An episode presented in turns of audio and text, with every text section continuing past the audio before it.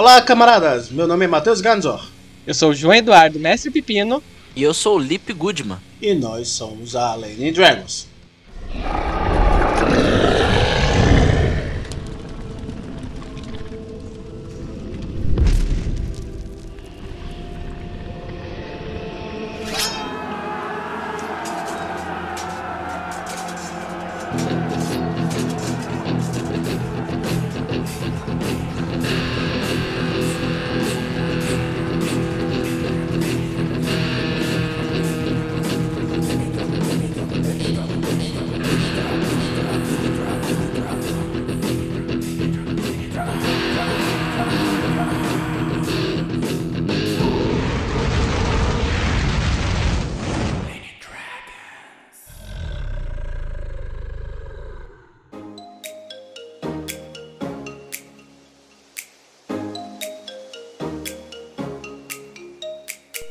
Camaradas RPGistas! Temos uma chance incrível para vocês ganharem um livro dos monstros de Pathfinder segunda edição, capa de luxo, o tesouro perfeito para as aventuras épicas. Com apenas cinco reais por cota, você pode ter a oportunidade de se tornar um mestre dos monstros. Não perca a chance de completar sua coleção e de surpreender sua galera com os mais terríveis desafios. Corra, compre sua cota agora e boa sorte, camaradas!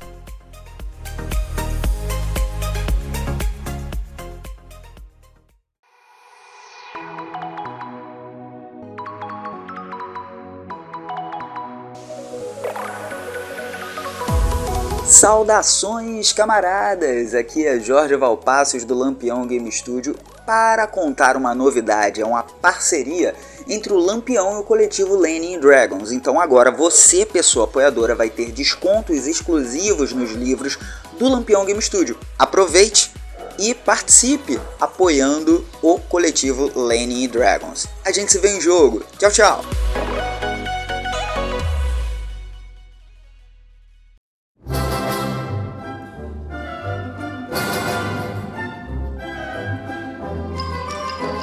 Camaradas, hoje vamos falar sobre o Nessus, o Nessus. Depois de ouvir esse áudiozinho muito bacana, inclusive, da nossa camarada Ana, acesse o nosso, a nossa rifa através do Linktree na bio do Instagram, né? Fiquem sabendo disso, está na, no, na bio do Instagram, então acessem lá esse, esse e acessem nossa rifa e ajudem-nos né, a complementar alguns objetivos. Esse mês também vocês vão estar vendo o lançamento da nossa, do nosso Apoia-se, né? Antes da gente entrar aí no, no, no papo com, do Nessus, com o Lip, vamos falar de um pouco desse nosso novo Apoia-se. Vocês vão estar aí sabendo, né, é, do, do Apoia-se vai ter agora um método novo de gamificação, novos brindes, então vocês vão poder é, participar aí, digamos assim, mais integração, né, com a gente e vamos oferecer me mais mesas de RPG para os nossos apoiadores, né, e para a comunidade de uma forma em geral, de uma forma segura, bacana, acessível para todos e todas que quiserem jogar, né, com a gente. Então é isso, camaradas. Vamos partir então logo mais para esse papo, né, com o Lip Goodman. Lip, nos diga, quem é você? Onde vive? De que se alimenta? A melhor trilha sonora para jogar Nessus é Kraftwerk? Como começou a jogar RPG? O que é Nessus? Como surgiu a ideia do jogo? Qual o sistema de Nessus? Conte-nos um pouco do cenário. Perfeito, perfeito. Então, eu sou Lip Goodman, eu sou nascido e criado aqui no Ceará e desde muito tempo, já vai fazer nove anos, que eu entrei aí nesse ramo de, do hobby e RPG. Eu comecei no finalzinho do meu ensino médio, quando um colega meu chegou para mim, ei, cara, eu tenho um jogo aqui e tal, ele é meio na vibe de Ragnarok, assim, ele é RPG, só que ele é de mesa. E é o cara, que legal, tal. E, eu, eu, jogava Ragnarok naquela época, e aí a gente começou, era um D20 regras inventadas, e foi muito legal, assim, e até que a gente, a gente empolgou e começou a jogar todo o recreio. Era coisa de meia hora só o recreio. E a gente jogava um pouquinho todo o recreio, todo recreio. Até que a gente, ah, vamos procurar um RPG de verdade, assim. E aí a gente encontrou, começamos a jogar. E daí é, o resto é história. Tipo, começo na infância a gente jogava quase todo dia, praticamente. É, o vício era gigantesco. Em meados de 2000 2015, eu conheci um, um, grupinho de galera na faculdade que, que jogava RPG e eles tinham uma oficina de mestres. Nessa oficina a gente. A, o nome da oficina nessa época era Dungeon Master's Guide. E aí a gente, dentro da, da, da oficina, decidiu, cara, esse nome é muito americanizado. Vamos botar um nome, um nome mais brasileiro aí. Vamos. E aí por, por democracia, voto popular, o nome da, da oficina de mestre virou Por Trás do Escudo. E aí, nessa Por Trás do Escudo, a gente jogava com outras pessoas que também estavam aprendendo a mestrar, e aí, durante tudo isso, a gente recebia feedbacks dos outros que estavam jogando, e assim, a gente ia aprendendo com os erros dos outros e com os nossos, e evoluindo como mestre RPG. Depois disso, a Por Trás do Escudo, ela começou a literalmente criar eventos semanais na cidade, onde a gente levava RPG novo toda semana. Já eu narrei acho que mais de 40 RPGs diferentes na época dos encontros semanais. E acabou, no, infelizmente, no, na pandemia. E foi durante a pandemia que eu tive um insight, assim. Eu tava num, num momento de hiperfoco, assim, em The Mandalorian. E aí eu queria jogar um negócio daquele tipo, assim, um, faroeste com umas coisas futurísticas, tal, umas criaturas. E depois disso eu encontrei um, uma animação no YouTube que era Aidan, que era uma animação da, da Unity e da Ots Studio, que era de robôs, esses robôs. Eles acordavam em um futuro maluco, assim, onde eles pareciam quase humanos, esses robôs em questão de expressão, e eles tinham nomes no peito. E aí eu queria mano, eu quero jogar um RPG de faroeste, mas eu quero ser uma máquina, quero ser um robô. E aí eu comecei a procurar sistemas para poder conseguir emular isso. Cheguei num colega meu, o René, que é o membro fundador da Por Trás do Escudo, e ele falou, cara, eu acho que você está em cima de uma mina de ouro, dá pra gente desenvolver isso daí muito mais. E a gente daí a gente começou a fazer o jogo, ele na parte do sistema e na parte do cenário. Na época tava saindo pela Retropunk o Tiny Dungeon, que era um RPGzinho pequenininho, minimalista, e era o que a gente a gente tava pensando de fazer a princípio e colocar no drive-thru, no Dungeonish, mandar lá para quanta galera quisesse. Mas pouco a pouco, com testes e com a galera jogando e pedindo mais conteúdo, a gente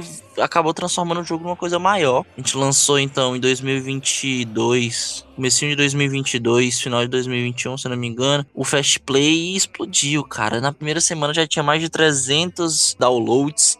As editoras começaram a chegar e aí a gente já tinha uma relação antiga Craftando por ajudar eles na divulgação dos outros jogos, que inclusive o Daniel Pirraça do Kalimba também é da Por Trás de Escudo, então esse é o segundo jogo de membros da Por Trás de Escudo sendo lançado pela Craftando. E aí a gente já tinha o conhecimento de casa tal, e a gente foi. E depois daí a gente desenvolveu esse trabalho incrível. O jogo, felizmente, foi financiado recentemente, vai sair. E agora a gente tá indo em busca das metas extras aí. E sobre o, o, o Craftwork, eu, eu fui pesquisar e eu achei muito, muito, muito legal, muito legal. Mas essas máquinas aqui são muito mais evoluídas que aquilo, rapaz. Muito, muito, muito mais evoluídas que aquilo. E em Nessus, a trilha sonora dessas máquinas é realmente uma trilha sonora caótica de máquinas procurando propósito e lutando pelas suas próprias vidas. Vidas das máquinas? Como é isso? As máquinas, elas. As máquinas de NES não são simples robôs que vivem com programação e seguem as suas programações. Essas máquinas, elas têm o que a gente chama de singularidade. É o que permite com que elas tenham crenças, pensamentos, dúvidas, construam moral e ética e levem suas vidas com um pensamento individual, tendo suas próprias escolhas, independente de suas programações. Então, perguntando um pouco sobre o sistema de Nessus. Qual sistema que vocês escolheram? É um sistema próprio? É uma adaptação de algum outro sistema? Então, o Nessus quando a gente estava fazendo, a gente viu que, cara, a gente não encontrou em lugar nenhum um meio de você jogar e se sentir jogando com um robô. Então a gente teve que fazer esse sistema do zero, com inspirações em alguns sistemas que a gente gostava, e montamos o que hoje é o sistema de Nessus. O sistema de Nessus ele é basicamente jogado apenas com D6, tomando com atributos, é bem simples a questão de rolagem e criação de personagem. Os atributos, eles são ligados ao que a gente pensa das máquinas, né? Então, hardware, software, reação e singularidade são os atributos principais, sendo o hardware, o corpo da máquina, a singularidade sendo esse diferencial, essa forma como ele é diferente, tanto em hardware quanto em software, em como ele tem os seus próprios conhecimentos, crenças e coisas do tipo. A reação sendo a habilidade, a velocidade dos, meus, dos seus mecanismos, e o software sendo sua mente, realmente a sua habilidade de processamento de, de dados e informações e como lidar com isso tudo. O sistema ele se baseia também em, uma, em um uso de, de, de, habilidades que você gasta uma quantidade de energia para que elas possam ser utilizadas e também um meio de você se craftar, craftar o próprio corpo, colocar coisas em você para que você se torne uma máquina ainda mais singular com as melhorias. Então, literalmente, você consegue craftar o seu personagem como uma máquina deve ser. Nessa questão, principalmente essa questão mais de atributos, essas coisas, eu queria saber como é que é a evolução do personagem no Nessus. Como é que, o, como é que as máquinas se aprimoram ou evoluem? Então, a, a gente tem um sistema de é, XP onde você ganha XP jornada. Essa jornada pode ser decidida pro, pelo mestre se é, exemplo, uma coisa pequena, curta, ou uma campanha inteira, uma coisa mais longa. E aí, com esses pontos que ele ganha, ele pode comprar novas habilidades e aumentar seus atributos. As melhorias é uma coisa que você só consegue fazer in-game. Ela é um, um tipo de evolução in-game. Você só pode evoluir dentro do jogo. Você precisa encontrar o mecânico certo, ter as peças para sua melhoria e ter a singularidade, a singularidade suficiente para sua melhoria. Então, todas as máquinas começam com a melhoria, porque acredita-se que todas as máquinas de Nessus elas não estão do mesmo jeitinho que elas saíram da fábrica, então elas têm alguma modificação no corpo. Mas posteriormente, as melhorias elas só são adquiridas por meio do jogo. Maneiro. E mais uma pergunta ainda sobre o sistema. Uma coisa que eu achei interessante do cenário de Nessus é que vocês não têm classes, vocês trabalham com conceitos consegue falar um pouquinho de, dos conceitos que tem no livro? Quais são os conceitos das máquinas? Então, a gente trabalha com a questão de conceito. Conceito é basicamente o segundo nome daquela máquina, a sua função e a função que ela escolheu na sociedade para ela ser especializada dentro desse universo. Né? Os conceitos, mecanicamente, fazem com que as habilidades ligadas a esse conceito tenham menos gasto de energia e também dá vantagens e situações ligadas ao seu conceito. Sendo assim, Exemplo, um conceito mecânico, ele tem vantagens com concertos, já que ele é um mecânico preparado para esse tipo de situação. Do mesmo jeito, um peregrino, ele tem vantagens em testes ligados a viagens, a lugares e coisas do tipo. Os conceitos são 13 conceitos diferentes. A aberração, ela tem um hardware diferente, seja por defeitos ou degradação, podendo causar medo e intimidação. O armeiro, que é focado na criação e aprimoramento de armas. O camaleão, que ele é bom em se misturar no ambiente, seja para ficar ativamente furtivo ou só para passar desapercebido. O diplomata, que tem a eloquência elevada, que facilmente pode ser usada para convencer outras máquinas. O executor, que é o especialista em destruir outras máquinas e seres vivos. Fortão, que ele tem um hardware potente, tem força acima da média. O investigador, que é um perito em encontrar coisas, seres ou lugares. Um mecânico, que é a especialização dele em criações, consertos e melhorias. O mentiroso, que a sua especialidade é ludibriar e dissimular. O peregrino, que ele é familiarizado em sobreviver em lugares difíceis e de percorrer longas viagens. O pistoleiro, especializado em habilidades com armas à distância. O velocista, que tem a maestria em suas diversas e que envolva sua reação e seus mecanismos. E por último, o artista, que é a máquina que passou e ultrapassou todo o conceito do dogma humano de que as máquinas não poderiam ter sensibilidade para criar obras de arte e expressão. E essas são as 13, os 13 conceitos de Nessus RPG. A máquina artista é a evolução do, dessa polêmica que a gente tem com as inteligências artificiais? Você pode pegar aí o nome de personagem chamado Midjourney. Pode ser, pode ser. mas, mas é uma referência direta essa treta? Com certeza. Uma pergunta que não quer calar. Ela sabe desenhar mãos? Sabe. Esse, esse é a, a farinha do bolo. Porque as, as, as máquinas que a gente tem hoje em dia, elas nada mais fazem do que processar dados e criar coisas. As máquinas de Nessus, elas não só fazem isso, elas pensam e sentem as coisas, sabe? Então, a arte dessas máquinas ela é indistinguível da arte feita pela humanidade ou qualquer outra criatura racional. É, aí um, uma coisa interessante, né? É... Claro, a gente vai entrar muito mais em uma conversa filosófica ainda, é... mas vou, vou dar um, um, um, ponto e vírgula aqui é, para a gente dar uma retornada no, nos arquétipos é, que você conceitos, né? Você chama de conceitos. Eu percebi que tem o pistoleiro e teve um outro arquétipo ou conceito que você disse que ele é especializado em destruir máquinas e seres vivos. E eu queria entender qual é a diferença do pistoleiro para o executor nesse caso, porque para mim me soou bastante parecido e aí eu queria entender qual foi a diferenciação que vocês fizeram. Perfeito. A diferença do pistoleiro pro executor. O pistoleiro é bom no tiro. Ser bom no tiro não é exatamente é ser bom de matar. Um pistoleiro, ele é bom de armas à distância. Um executor, ele é bom de matar. Então, se um pistoleiro e um executor estiverem lutando contra si e não forem um duelo, tenha certeza que o executor vai usar tudo que existe ao redor para poder matar aquela máquina que ele tem que matar ou criatura biológica. A diferença dos dois é que o executor, ele tem a maestria em todas as técnicas ligadas diretamente a destruir e matar criaturas. O pistoleiro, ele é bom de gatilho. Ponto. O pistoleiro, ele se gaba pelos duelos. O pistoleiro, quando olha uma, um alvo difícil, ele se empolga para poder acertar sabe? A motivação do pistoleiro é ser o melhor naquilo que ele faz, o tiro, a arma. A arma do pistoleiro é quase que uma extensão dele. O executor não. O executor pouco importa se ele tem uma arma ou não, se ele só tá com um braço ou se ele vai ter que matar uma outra coisa com a própria boca. A especialidade dele é matar. E essa é a principal diferença entre o pistoleiro e o executor.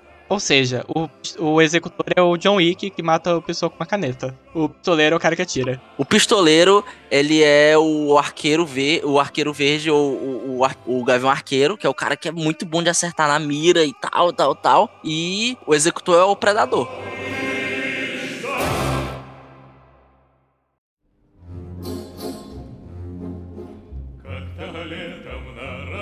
É, mas então, acho que pra gente voltar pro ponto anterior, que é a questão da evolução das IAs, aí é um, uma coisa que é interessante, porque você abordou isso e a, a, inteligência artificial que a gente conhece nesse exato momento é um processamento de dados, né? Então as máquinas propostas em Nessus, elas ultrapassaram o processamento de dados, que seria na verdade a criação de dados. Nesse sentido, é, talvez, não sei o que, o que exatamente significaria um, uma máquina máquina senciente no, no sentido de que ela tem autoconsciência, ela evolui emocionalmente. Se é que emocionalmente é uma evolução que ela tem, que, que evolutivamente para uma máquina seria interessante. Enfim, como é que você vê essa questão transcendência do, dos dados, né, para uma máquina? Como é que isso foi posto em jogo também? Então, tanto na computação quanto na física e tudo que se chama de ápice do conhecimento, a gente chama de singularidade. O que tem dentro de um buraco negro, a gente chama de singularidade. Qual é o ápice da computação, a gente chama de singularidade. Que nada mais é para aquilo que a gente não sabe, não conhece, mas tá lá sabe? É uma possibilidade. A singularidade das máquinas, para entender isso, a gente tem que entender que tudo na ficção científica é sobre o que é ser humano. Tudo na, na, na, na ficção científica. E isso também reflete no pensamento sobre essas questões de inteligência artificial. O que, que é consciência? O que, que é ser senciente? Você precisa ser de carne para poder ser senciente? A, a senciência, ela é limitada ao biológico ou é possível se recriar a senciência? Usando dos mesmos ou de parecidos componentes ou até superiores componentes para que isso possa se existir. Então, assim, o conceito de ciência, muitas vezes, acredito eu que pela nossa própria pequenez e egoísmo, egocentrismo, assim, a gente acredita que só a gente tem. Só o ser humano tem, só o ser humano é possível, a gente é único e nada mais dá para ser. É tanto que a, a, a gente acredita, por exemplo, tem uma essa classe, essa, essa, esse conceito do artista é justamente o nosso dogma, porque é um dogma da, da atualidade de que uma máquina jamais vai poder fazer uma arte como Van Gogh, uma sinfonia como Beethoven, né? É um dogma. É um dogma. A gente tem na nossa cabeça e não tem como quebrar, a menos que seja jogado na nossa cara. E mesmo que seja jogado na nossa cara, é, a gente ainda não vai acreditar muito bem.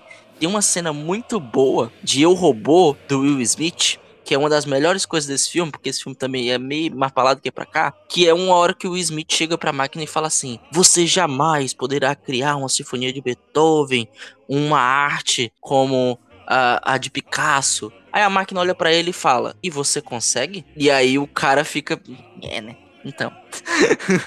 então, o conceito de singularidade ele vem nessa questão de evolução que é pra gente é muito mais um quando do que o em si, sabe? É um quando, não é um e se. Isso vai acontecer em algum momento se a gente não se autodestruir antes, sabe? E falando em se autodestruir antes, conte-nos o que, que aconteceu com os seres humanos no sistema de Nessos. Porque talvez o pessoal não saiba, mas Nessos a gente não tem mais a existência dos humanos. Justamente porque eles se destruíram antes. E uma pergunta adicional que vem junto com essa é: você citou anteriormente que há outros, outras formas de vidas que poderiam ser destruídas pelo executor. Como as outras sobreviveram e os humanos se foram? Perfeito. Então, vamos primeiro para a primeira pergunta sobre os onde é que estão os seres humanos. Então, a história de Nessus começa em um futuro do nosso tempo, um futuro da nossa Terra, onde basicamente um avanço tecnológico e intelectual foi avançado, extremamente avançado. E praticamente quase todos os problemas da Terra já poderiam ter sido resolvidos se não fosse, sei lá, o capitalismo. Mas isso acontece nesse contexto uma pandemia mundial onde a mortalidade e a parte de disseminação era gigantesca. Isso faz com, e obriga com que as pessoas fiquem em casa de verdade, porque quem sai morre. Então, com isso, foi teve que se dar o jeito e as máquinas foram a saída. No começo, as máquinas começaram a pegar os pequenos serviços, babá, entregador, passear com cachorro, enfim. Mas com o tempo, pouco a pouco, as máquinas começaram a se espalhar por todos os meios de trabalho. A seguranças, a médicos, a enfermeiros e aí por diante. E com isso aconteceu um desemprego em massa. As pessoas estavam sendo trocadas, as fábricas e burguesas preferiam muito mais as máquinas porque eles não precisariam de direitos para essas máquinas, e isso fazia com que elas economizassem muito dinheiro com com essa automatização né, dos meios de trabalho, só que a população acabava apodrecendo no meio de tudo isso e uma pressão política começou a ser feita, principalmente nos países menos desenvolvidos, que foram aqueles que mais sofreram, e uma crise diplomática aconteceu. Com isso, por causa de governos é, e governantes problemáticos e irresponsáveis, o que era uma crise diplomática se tornou uma crise bélica e aí a terceira guerra mundial começou. A terceira não, porque foi a última guerra mundial. Porque depois disso, a Terra que já não estava lá bem das pernas acabou fragmentando-se a ponto de ser praticamente possível a vida humana na Terra. O que acontece é que a radiação se expandiu por todo o planeta Terra e o que antes já era difícil se tornou praticamente impossível. E pouco a pouco os seres humanos foram sucumbindo à sua destruição. E eles precisavam encontrar um culpado para aquilo tudo. Então as máquinas começaram a ser caçadas. Mas, no meio de tudo isso, em um momento, quase que simultaneamente em todo o mundo, as máquinas Nessus começaram a ter uma pequena mudança de programação, ou, uma programa, ou um processo de desprogramação, que foi uma das leis colocadas em cada uma das máquinas foi alterado. E o que dizia para que as máquinas não poderiam deixar com que os seres humanos se ferissem, nem poderiam ferir os seres humanos, aconteceu que eles não poderiam ferir os seres humanos, mas não precisariam intervir caso os próprios seres humanos acabassem fazendo mal a si mesmos. Então isso fez com que as máquinas se afastassem dos seres humanos. E com isso, um inverno nuclear acabou se alastrando por todo o planeta e as máquinas, que na maioria delas eram movidas a é, energia solar, acabaram por adormecer. Essas máquinas adormeceram por milênios e o mundo, durante esse tempo, se modificou. A evolução trabalhou nisso tudo, só que potencializada por essa questão de mutações por causa da radiação e do novo habitat. Sendo assim, nesse meio tempo, quando as máquinas estavam adormecidas, o mundo continuou. E parafraseando Jurassic Park, a vida sempre encontra um caminho. Os seres humanos, eles estavam muito adaptados à tecnologia, o conforto e tudo que isso podia vir junto com isso. Então eles acabaram sucumbindo, a natureza não permitia mais isso. Pouco a pouco, os seres humanos se extinguiram completamente. Mas outros seres vivos começaram a um processo de evolução e adaptação a esse novo mundo hostil. O que os transformou em verdadeiras máquinas, com a brincadeira da palavra. Máquinas de sobrevivência. Elas conseguiam sobreviver a um ambiente tão hostil que poderia se dizer impossível, mas como hoje existem criaturas vivendo em ambientes impossíveis, no futuro isso também aconteceu. Então, o que a gente tem hoje, no tempo atual de Nessus, são os chamados mutantes. Criaturas, tanto de fauna e de flora, que de alguma forma se adaptaram a esse novo mundo hostil e hoje vivem entre as máquinas nesse mundo e basicamente elas são as verdadeiras donas do mundo, porque elas existem em muito maior variedade e quantidade. Você trouxe que o mundo ele tá, digamos assim, inabitável, foi inabitável para humanos, é, e os animais, digamos assim, a evolução encontrou um meio. O jogo ele, ele traz um ar de faroeste, né? Então a gente consegue imaginar uma terra árida, pouca fauna e flora de um modo geral, né? Mas ainda assim vida. É, o que, que aconteceu com a água, por exemplo?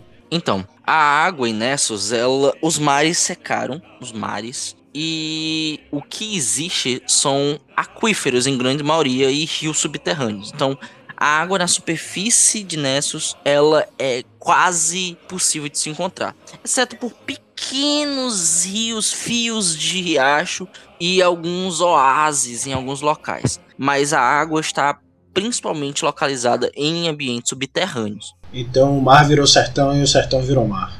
Exatamente. E uma pergunta: já que a gente está falando, né, Nessus se baseia principalmente na questão do faroeste. Por que não o sertão mesmo, o sertão brasileiro? Por que não um cangaço em vez de cowboys? Então, acho que o grande diferencial em questão de, de. Ah, por que o cangaço e não o faroeste?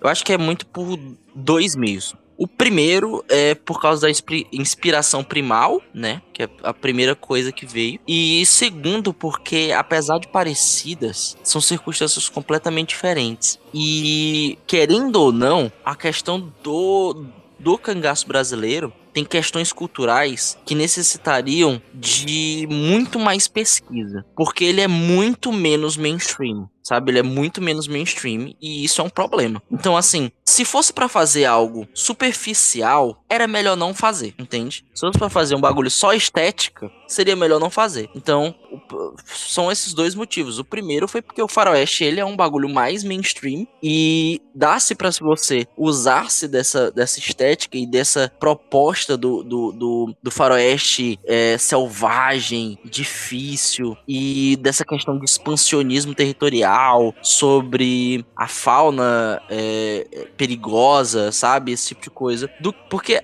o, o, o cangaço brasileiro ele tem questões sociopolíticas muito legais e interessantes.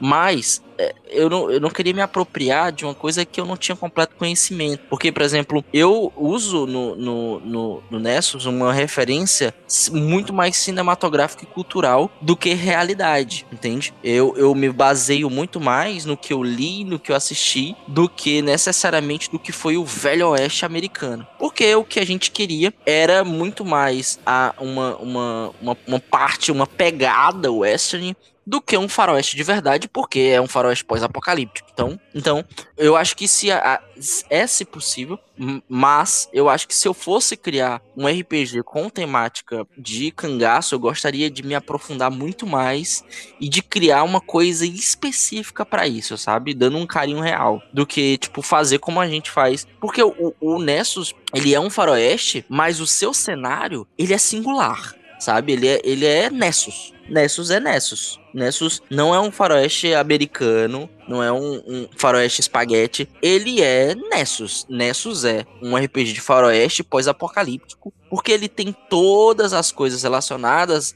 muitas coisas relacionadas ao que era o faroeste, só que ele é uma coisa única, uma coisa singular, sabe?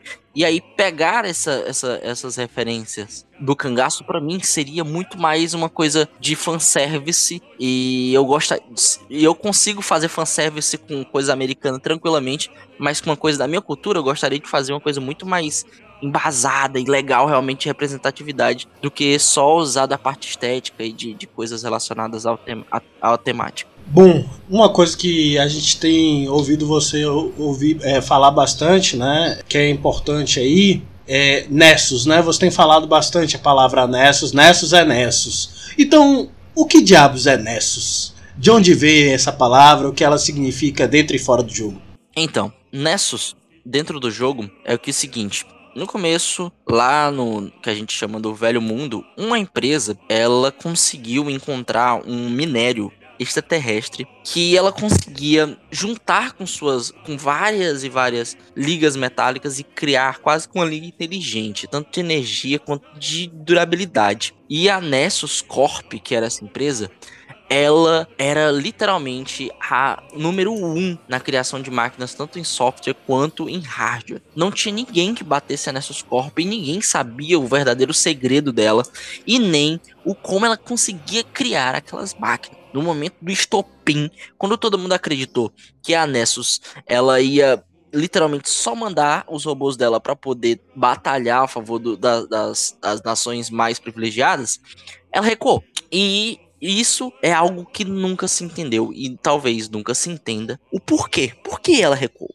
Porque depois que a Nessus Corp recuou, além disso, todos os seus CEOs desapareceram. E, curiosamente, as máquinas que sobreviveram ao cataclisma são máquinas Nessus são máquinas com singularidade e são as máquinas que não foram para guerra. Então, as outras criadoras de androides e robôs e tal mandaram suas máquinas para guerra e elas foram todas destruídas, enquanto as máquinas Nessus continuaram. Então, quando elas acordaram, elas chamaram esse mundo de Nessus que era basicamente o que eles tinham de, de, de pensamento e lembrança do que um dia se foi o mundo. E Nessus, ele tem uma referência. É, quando a gente foi criar esse nome, a gente cria uma coisa é, de, de, de tragédia, que é uma tragédia, e algo que ligasse também à tecnologia. Nessus é o nome do centauro que enfrentou Hércules e também é o nome de uma empresa de segurança de dados da atualidade. Então a gente juntou, ah, além disso, é o nome de um dos infernos de uma certa mitologia. Então a gente juntou e esse nome caiu como uma luva, sabe? Então Nessus, ela dentro do jogo é essa figura antiga da criadora de todas as máquinas.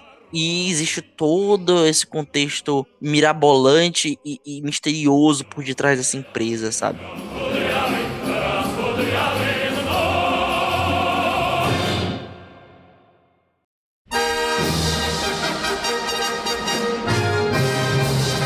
Então vamos iniciar o nosso segundo bloco da entrevista. A primeira pergunta então seria voltada para a questão da masculinidade no Velho Oeste, né? Cabra macho, o estereótipo de masculinidade do Velho Oeste. Eu queria saber como é que vocês lidam com essa questão dentro do Nesos e quais as referências. Primeira, primeiramente, vamos lá, por parte. Quais são as referências que vocês trazem pro Nesos? Já que falou que tem principalmente referências filmográficas, né? De filmes, essas coisas. Quais são as referências que deram origem ao Nesus? Então, curiosamente, as primeiras referências são a filmes que são referências de referências, como Star Wars. O George Lucas basicamente pegou tudo que ele gostava e juntou na obra dele. Uma dessas principais referências são os filmes spaghetti italianos de faroeste. Fizeram muito sucesso lá nos anos 70. E eu comecei por aí. Star Wars é uma referência muito grande para Nessus. Tanto para questões de, de ambiente, como Tatooine e coisas do tipo, quanto também a criaturas e os próprios droids, sabe? e toda essa questão do, do, do, da evolução dos droids e coisas do tipo. Depois disso, a gente vem com os filmes de faroeste, spaghetti, com os duelos, com os ataques ao banco, passando por vários filmes como os filmes lá do, do Clint Eastwood, o, o bom, como é que é, o bom, o velho e o feio, alguma coisa assim, o mal e o feio, sabe? Essas referências. E aí até chegando mais recentemente para coisas como Django Livre, do, do, do Quentin Tarantino, Os Oito Odiados, as baladas de Scrooge, sabe? E essas são as principais referências, além da outro lado, a outra face de Nessus, essa animação Aidan, da Unity, Love Death Robots, deixa eu ver que mais, Matrix, deixa eu ver, deixa eu ver. Eu acho que é isso, basicamente, questão de de referência cinematográfica, Tex também, colocando mais pro, pro parte quadrinhos, Jonah Rex também. Massa. Eu acho que agora fica mais fácil de fazer a pergunta que eu queria fazer no começo, né? Porque quando a gente vai olhar para esses filmes, esses HQs, principalmente Tex, né? Meu pai adora Tex, eu cresci com coleções e coleções de Tex aqui em casa. Martin Miss, a gente vai ver um, um, certo estereótipo de cowboy, que é aquele cara viril, que tá ali vi, vivendo todas as mazelas da, so, da, da sociedade em que eles vivem, enfrentando xerifes, enfrentando os povos indígenas também, né? É um cara que não tem medo de matar, não tem medo de morrer, porque ele é muito corajoso, ele é muito viril. Como é que tu vê essa questão dessa masculinidade construída através dessa, dessas mídias?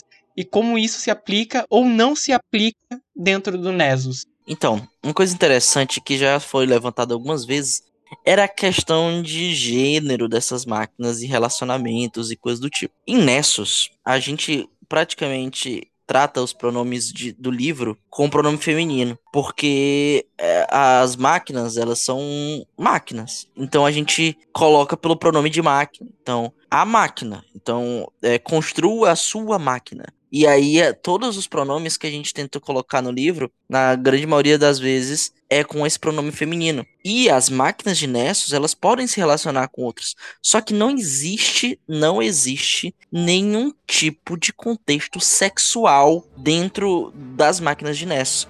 Então, os relacionamentos afetivos em Nessus são muito mais uma questão de irmandade profunda, onde duas máquinas resolvem viver nesse mundo hostil juntas.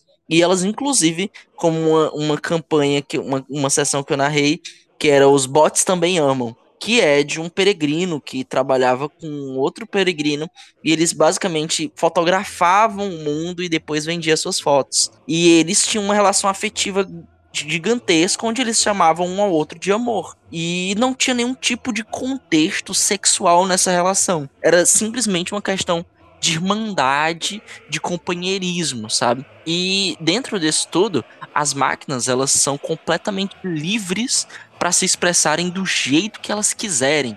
Nessus não existe limitação estética. Então uma máquina, ela pode ser tratada do jeito que ela quiser ser tratada. Então esse esse contexto do macho do, do, do faroeste americano, ele é quebrado aqui porque em Nessus não existe isso. Eles já se desvencilharam disso há muito tempo. E as máquinas são o que elas querem ser. Então você pode encontrar assim uma máquina babaca que traz todos esses estereótipos, mas ele traz todos esses estereótipos por algum tipo de influência, provavelmente, de o que ele viveu, do passado dele, de, de coisas que ele viu ou coisa do tipo, mas não de uma construção social de várias pessoas é, fazendo parte desse, desse nicho de machismo, coisa do tipo, sabe? Porque o mundo de Nessus, as relações relacionadas a gênero, essa, essa questão de, de machismo, de. Como é que eu posso dizer? Guerra de sexos não existe, sabe? Não existe. Máquinas são máquinas. E elas são tratadas assim e se tratam assim. Massa. Outra coisa que a gente também vê dentro desses filmes, desse contexto de faroeste, justamente ligado com a questão de gênero, né? Que é uma questão da submissão da mulher ou do apagamento da mulher dentro desses filmes. Normalmente as mulheres elas são postas na condição ou de vítimas ou de sedutoras ou de mães cuidadoras, né? Mas nunca dentro de um contexto de protagonismo. É muito difícil ver uma mulher protagonista dentro desses filmes. E, e, é legal tu tratar dessa questão e falar que essa questão também com a mudança das máquinas, né? As máquinas não têm gênero, elas não têm esse conceito como nós seres humanos. Exato. O que que tu poderia falar, ampliar um pouquinho sobre essa questão da mulher, da, do papel da mulher dentro do Nessus? Então, é exato. Tipo, em Nessus, essas, essas questões de minorizar a questão feminina, elas, algumas delas são até impossíveis. Exemplo, não existe donas de casa em Nessus.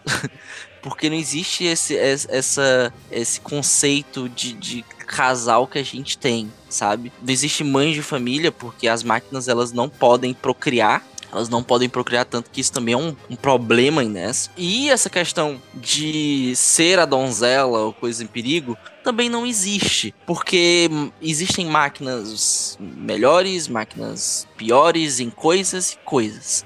Então, o que acontece é que eu acredito que em Nessus esse conceito do homem e da mulher, ele se mistura em uma questão muito mais de indivíduo, sabe? A gente aqui abole essa questão de, de minorizar qualquer coisa e de trazer essas coisas muito humanas para dentro da, do contexto das máquinas, porque para elas não faria sentido algum, sabe? Para as máquinas, esse, todo esse questionamento, esse preconceito, esse tipo de situação simplesmente não fazem não faz sentido. E se não faz sentido, não faz sentido continuar, não faz sentido exibir isso, não faz sentido perpetuar esse tipo de situação. Então, o, no mundo de Nessus, essas questões de gênero, de, de inferioridade da mulher, de machismo e de coisa do tipo, elas não existem, porque isso não faz sentido para as máquinas, entende? Bom, falando em todas essas questões que você trouxe a partir da, das questões de gênero e tal, é, mais cedo você comentou a questão do. Né, uma das razões pelas quais, se não a grande razão que, que acabou com a humanidade,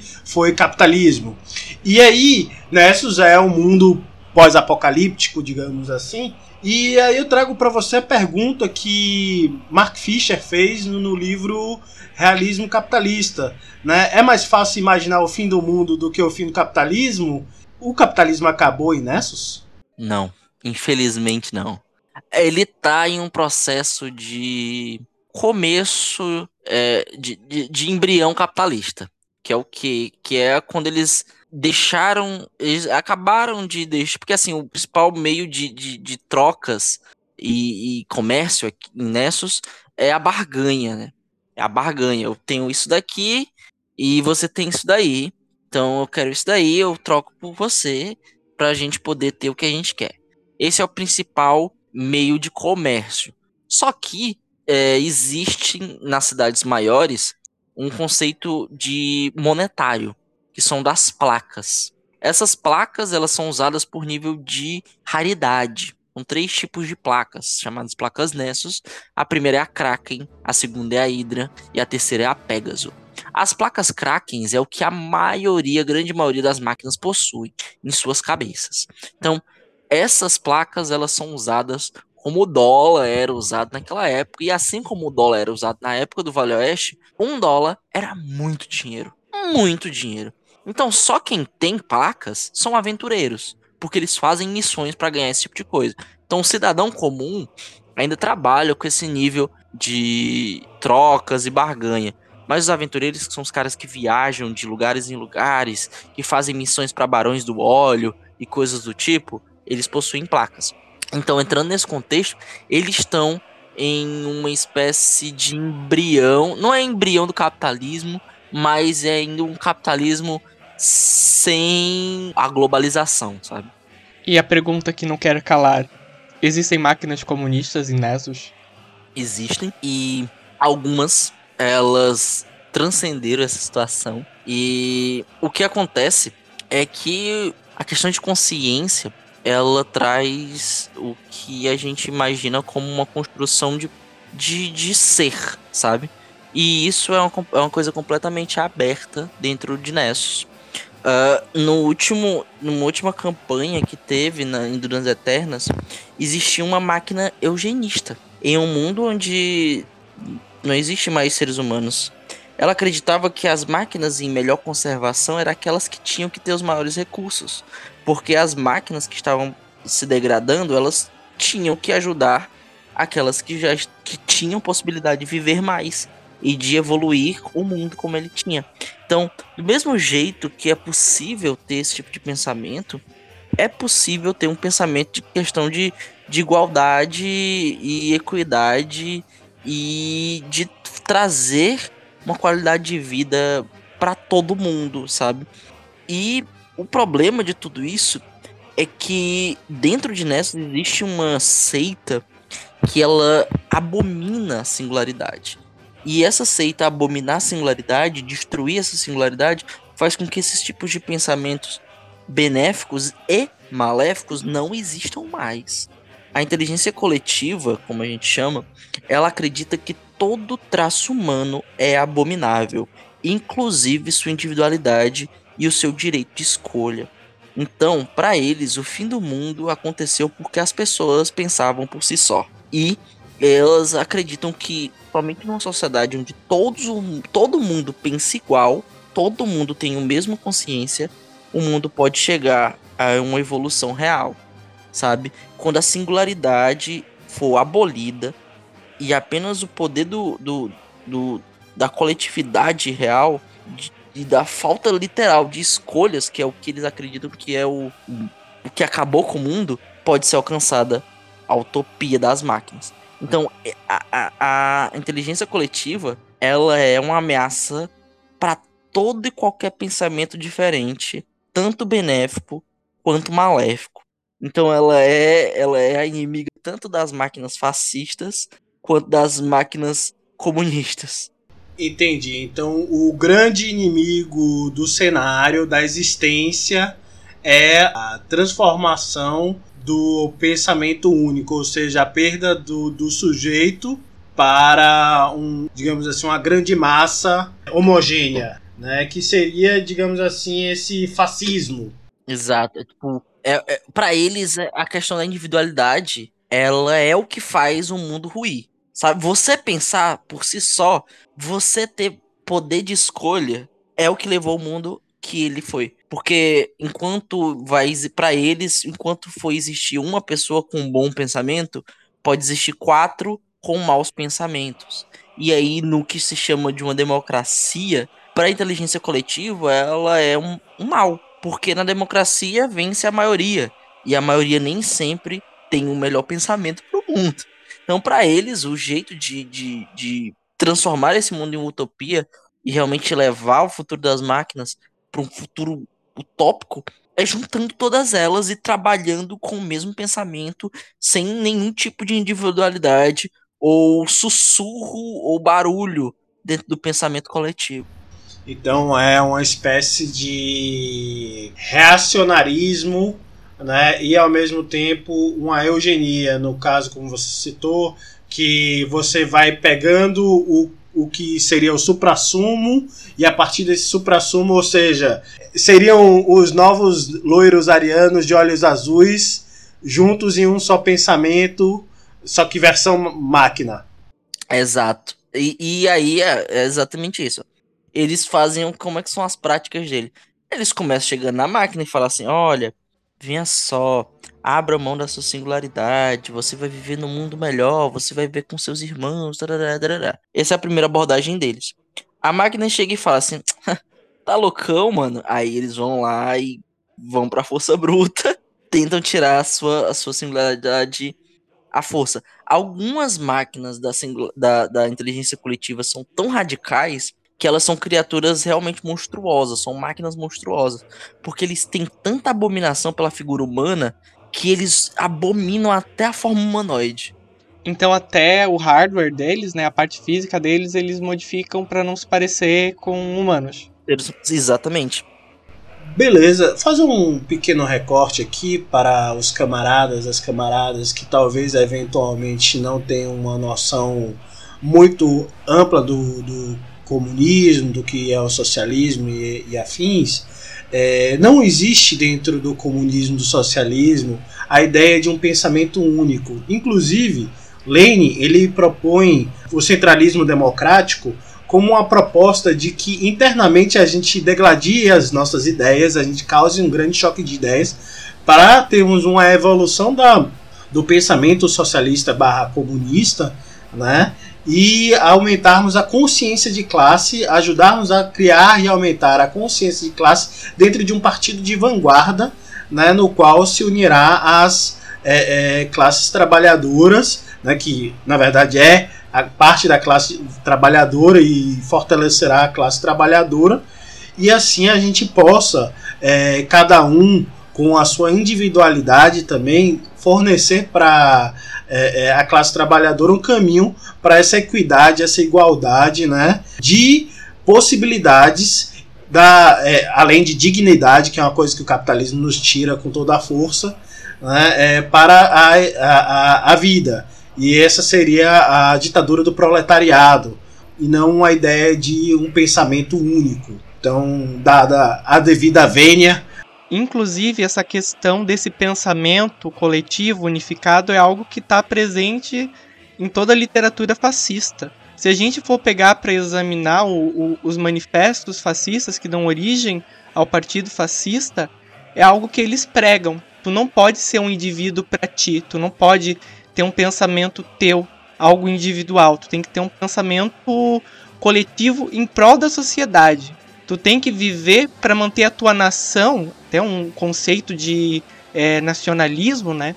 Tu tem, que, tu tem que ter o teu pensamento para manter tua nação forte. Tu tem que pensar como todos os outros da nação. E tu tem que servir a tua nação, tu tem que servir o teu estado, tu tem que servir o teu líder. Algo que é muito permeado dentro do fascismo, essa questão da inexistência de individualidade. Até é estranho pensar, né? Porque normalmente tem aquele contraponto do liberal da direita, é o liberal que, que vai pregar as liberdades individuais, você tem que viver sua vida da forma que você quer, e chega daí na, no extremo da direita, é o contrário, tu tem que viver em prol da sociedade, tu tem que servir a tua nação. Deus, pátria e família.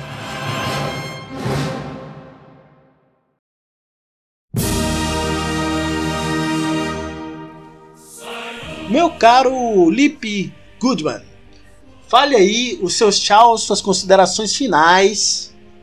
Então, pessoal, muito obrigado mesmo pelo papo, foi muito massa, muito divertido. E para quem estiver escutando, galera, Nessus ainda tá em financiamento coletivo. Então, se você tiver ficado interessado, curioso com esse faroeste robôs, é só colocar catarse/me Nessus RPG.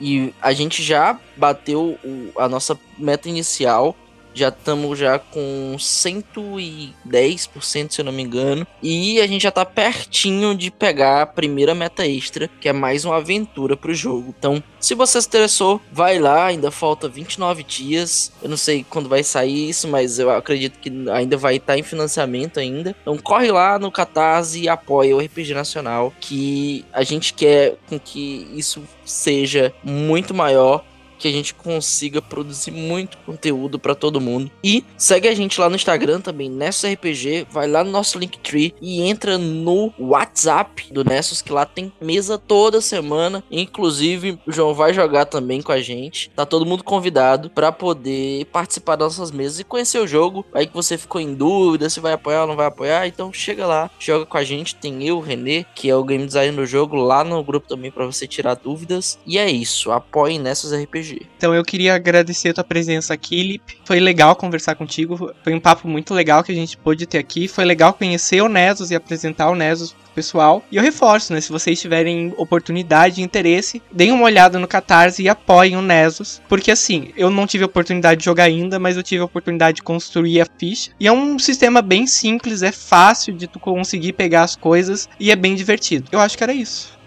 Beleza, galera! Pra quem é, está gostando desse episódio, gostaria de dizer que esse episódio é um oferecimento dos nossos apoiadores, né, que estão aqui com a gente sempre fortalecendo esse nosso podcast. Né, que, que, está rolando e vamos lá colocar os nomes de vocês no grande hall de aventureiros trabalhadores, potencializando esse lugar fantástico aqui que a gente vem criando aos poucos e fortalecendo. Bom, quem são os nossos apoiadores esse mês? Gabriel Ferreira da Cunha, Eduardo Pequeno, Davi Ferreira Alves da Nóbrega, Fábio Beckmol Correia, Jean Rodrigo Ferreira, Brian Gentil Fonseca, Ricardo Oliveira, Perimar Moura, Zé de Santos, João Alves Eduardo Croix e eu mesmo, Matheus Ganzor. E vejam só, galera, esse mês, como eu disse mais cedo, nós estamos aí melhorando, atualizando e crescendo o nosso apoia-se. Vocês vão ver diversas coisas novas. Inclusive, em algum momento deste episódio, vocês devem ter escutado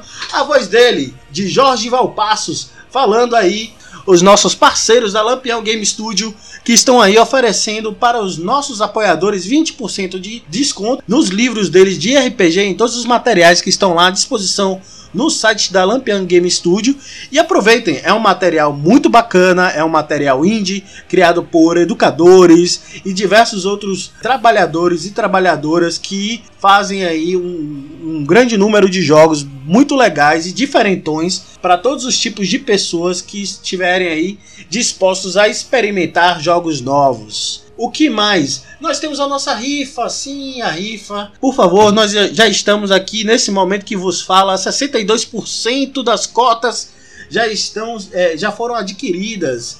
Então, se vocês quiserem a rifa, corram! Vocês estarão concorrendo aí a um bestiário do Pathfinder segunda edição, capa de luxo. E se vocês quiserem acessar agora, rapidamente digitem aí nos rifa321.com barra rifa Dragons. E aí vocês poderão acessar essa rifa super bacana. E assim que terminarem os 100 números, nós daremos até 5 dias para então rolarmos um D100, sim, um D100 em uma live. E se o seu número cair, você será o sorteado. E aí estaremos fazendo esse envio do livro para você.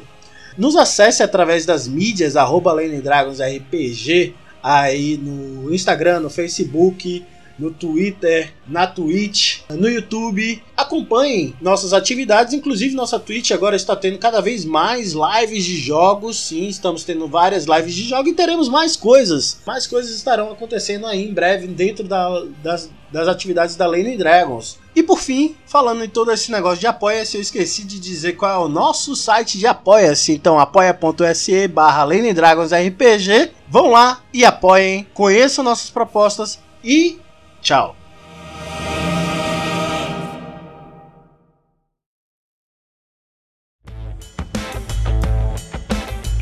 Episódio editado por Dice Masters Podcast e Multimídia.